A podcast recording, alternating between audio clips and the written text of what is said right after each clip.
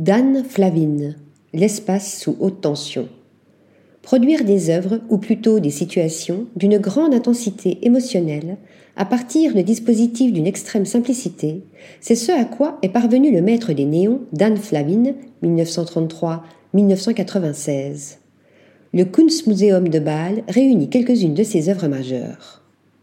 Baptisé The Diagonal of Personal Ecstasy, un simple néon fixé en diagonale sur un mur par l'artiste autodidacte, qui sera bientôt considéré avec Donald Judd comme le pionnier de l'art minimal, marqua en mai 1963 un tournant dans l'histoire de l'art contemporain.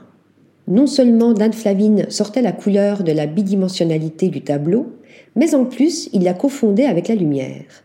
Très vite, Dan Flavin comprend combien l'espace et la perception du spectateur peuvent être transformés par la puissance et la dynamique de son outil, à la fois lumière et couleur.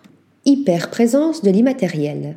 Tangible et intangible, hypnotique et intouchable, éblouissante et enveloppante, métamorphosant l'espace mental du spectateur et l'espace architectural, ces installations de néon chercheront invariablement à atteindre l'hyper-présence de l'immatériel disposés au sol, au mur, au plafond, dans un angle, en barrière ou en corridor, et déclinés dans les quatre longueurs standards et les neuf couleurs disponibles dans le commerce, les tubes fluorescents mis en situation, Dan Flavin qualifiait lui-même son art de situationnel, sont la plupart du temps dédiés à d'autres artistes quand ils ne font pas référence à des événements concrets comme les atrocités de la guerre ou les violences policières.